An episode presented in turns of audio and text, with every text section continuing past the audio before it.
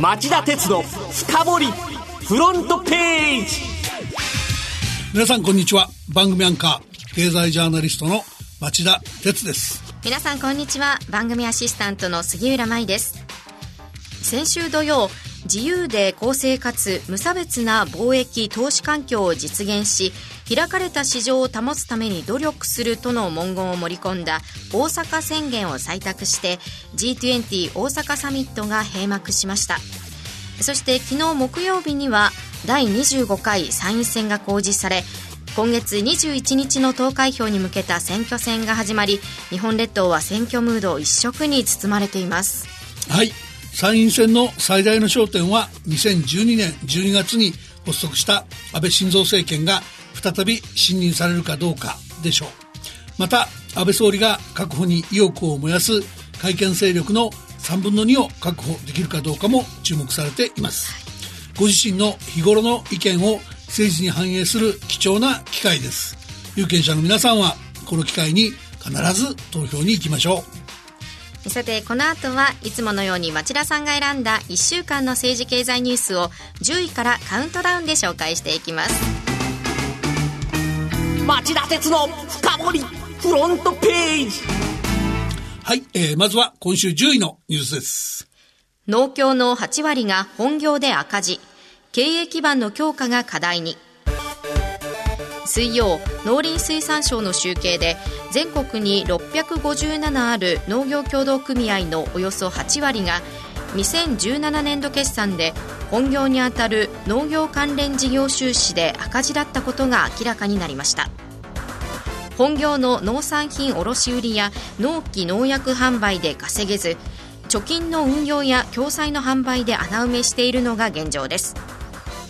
低金利で金融事業への依存も限界に近づいており再編を含めた経営基盤の強化が急務となっていますこの数年間の低金利で金融事業の収益環境がものすごく厳しくなっちゃったっていう事情は、えー、日本郵政グループや信用金庫、地方銀行業界でも似たり寄ったりです。抜本的な収益構造の改革、強化が、えー、避けて通れなくなっています。ただ、地方は少子高齢化、人口減少、過疎化が顕著で、なかなか単独では立て直しが難しい面もあります。農協など4業態は昔からのライバルですが、同じ業界の、業態の中で合併するような従来型の対応だけでなく、えー、業態の枠を超えた対応、例えば ATM を共同利用するとか、えー、業務を相互に委託して店舗を減らすといった具合に、えー、協力して局面の打開を図るような戦略も必要になってるんじゃないかなと思います。第9位のニュースはこれです。トランプ大統領がイランに繰り返し警告。イランが低濃縮ウランの貯蔵量上限の超過に続く合意違反の第2弾として今週日曜以降濃縮度の引き上げなどより重大な義務の履行停止に踏み切る構えを見せていることに関してアメリカのトランプ大統領は月曜と水曜の2度にわたりイランよ脅迫はやめた方が良い。前例のない痛みのしっぺ返しが待っているぞなどと自重を促しました。問題の日曜日まで、えー、あと2日。イラン情勢は一段と緊迫度を増しています。一方、複数のトルコの新聞は木曜日、トルコのエルドアン大統領が G20 大阪サミットの折に会談した際、安倍総理から対立を深めるアメリカとイランの仲裁を共に行わないかと提案され、一緒にイランの指導者と会談できるだろうなどと前向きな会を回答をしたと伝えています。何か打開策が打ち出せるか、予断は許しません。では、8位のニュースは。セブンペイ、入金登録を停止。被害5500万円かセブンアイ・ホールディングスは木曜当日の午前6時の時点でスマートフォン決済サービスに対する不正アクセスによりおよそ900人が合計5500万円の被害に遭った可能性があると発表しました。サービスはあらかじめお金をチャージして利用する仕組みですがセブンアイ・ホールディングスはチャージと新規登録を一時停止しチャージ済みの金額分は利用できると説明しています。月曜日からサービス開始だったので、初にえー、トラブルが、えー、普及の、えー、障害にならないか懸念されています。7位のニュースはこれです。商業捕鯨が31年ぶりの再開。昨年末に政府が通告した IWC 国際捕鯨委員会脱退の効力が生じ今週月曜から商業捕鯨が再開されました商業捕鯨の復活は31年ぶりで沖合捕鯨をする日清丸が山口県の下関港を出港するなど日本の領海と排他的経済水域で操業が行われています木曜日の朝には捕鯨の町として知られている和歌山県太地町に商業捕鯨で取れたミンククジラの肉の一部が届き、競りが行われ、港が活気に包まれたそうです。初競りは仙台市の中央卸市場でも、えー、行われ、ベーコンに使われる部位が1キロあたり1万5千円の高めで、高値で競り落とされました。続いて6位のニュースは、くら寿司のアメリカ子会社がナスダック市場に上場を申請。くら寿司は木曜、アメリカの子会社くら寿司 USA がナスダック市場への上場をアメリカ証券取引委員会に申請したと発表しました。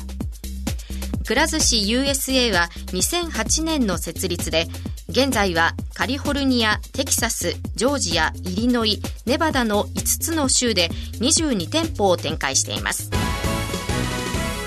くら寿司 USA の2018年8月期の売上高はおよそ5174万ドル、えー、56億円です。はい、新規株式公開による資金調達で長期的な目標としている290店舗以上の達成に向けて出店を加速するといいます。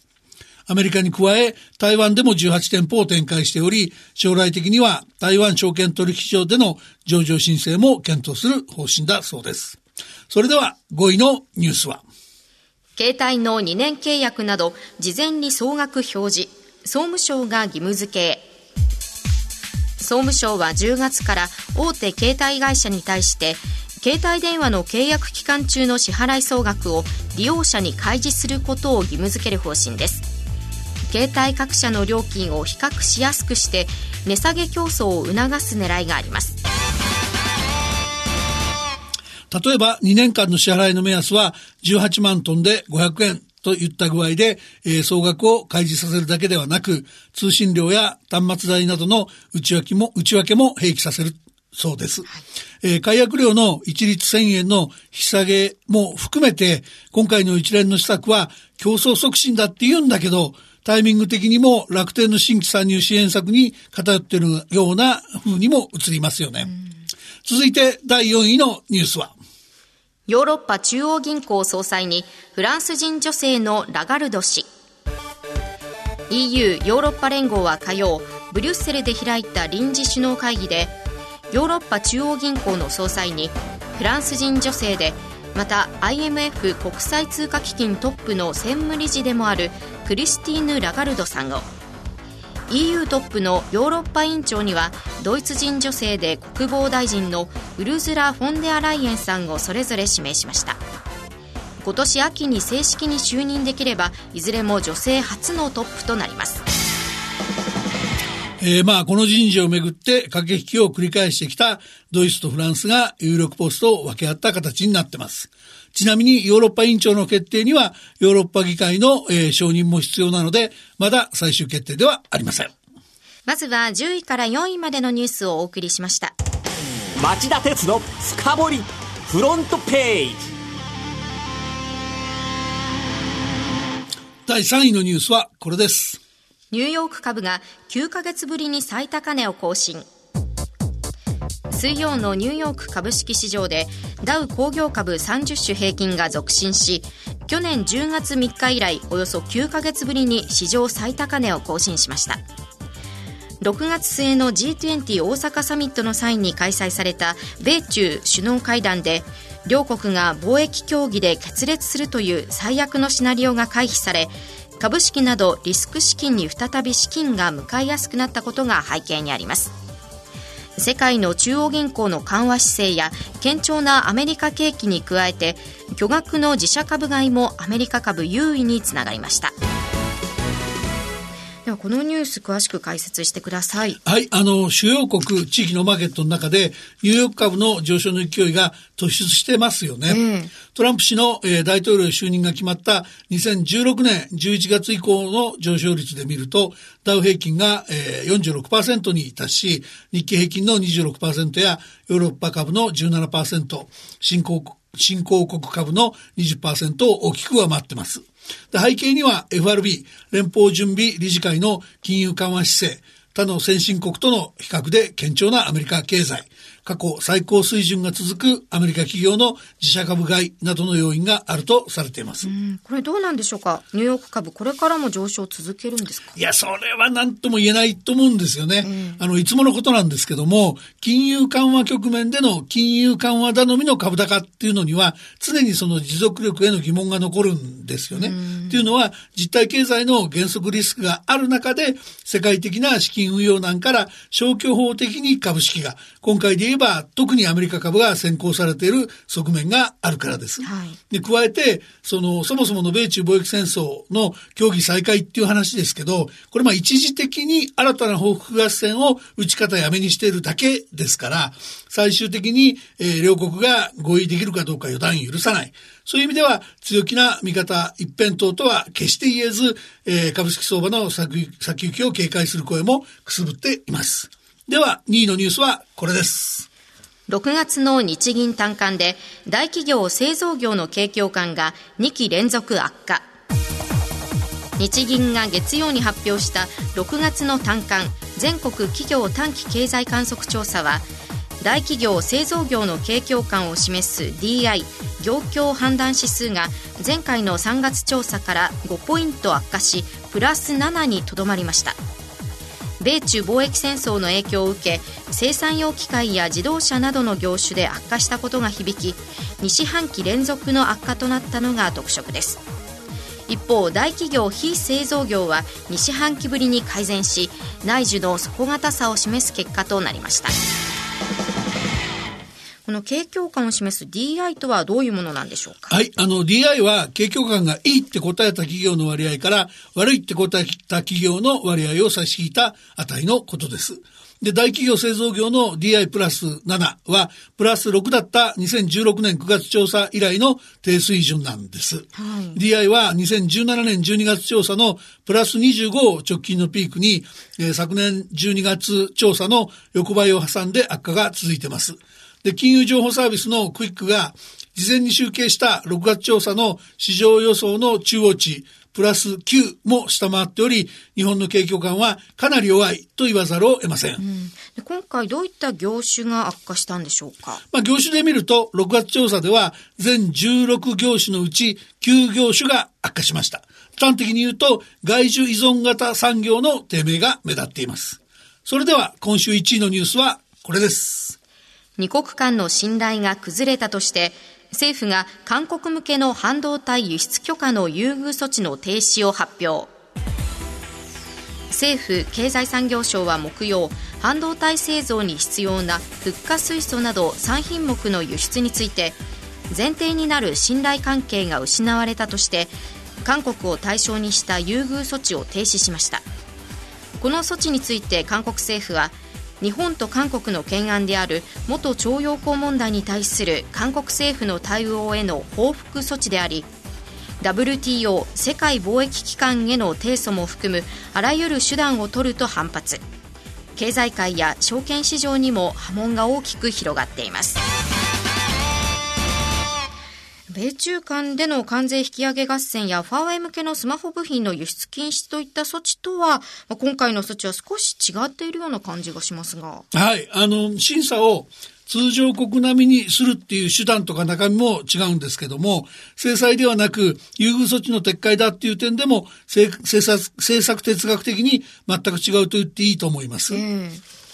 あの、木曜日に始まった第1弾に続いて、政府は今年8月末にも第2弾を発令するとしてます。現在政府は安全保障上信頼関係を築ける国をホワイト国として指定。で、指定した国には輸出審査リストに掲載されてない品目であれば、えー、品目でなければ審査や許可なしで輸出できる仕組みにしてます。で、第2弾は現在、アメリカやイギリス、フランスなど27カ国となっている、このホワイト国から韓国を外して、韓国を普通の国扱いにするというもんです。うん、まあ、あの EU はこのホワイト国に日本などわずか8カ国しかしていません。指定してません。もともと韓国は入れてないんですね。そうなんですね。で、セドリ取締への韓国の非協力的態度を見ると、あの、この国に日本製品を無差別に輸出して大丈夫かなと。韓国が韓国経由で軍事転用可能なものを安全保障上日本によって危うい国、例えば北朝鮮に輸出する懸念があるなと見なさざるを得ない状況ですよね。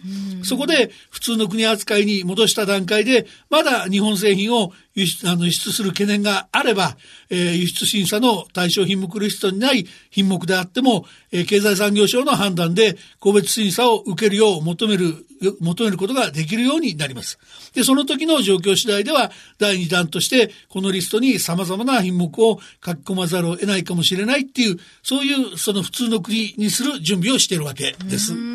では、この問題に対する町田さんのご意見というのは？まあだから騒ぎすぎなんだと思います。あの、韓国政府だけじゃなくてですね、日韓両国のマスメディアの論調も含めて、今回の日本政府に対する受け止め方は、WTO ルールに直ちに抵触するとか、抵触する可能性があるというもの一色なんだけども、これはピント外れであり、総じて過剰反応になっていると僕は思います。あピント外れですか？はい。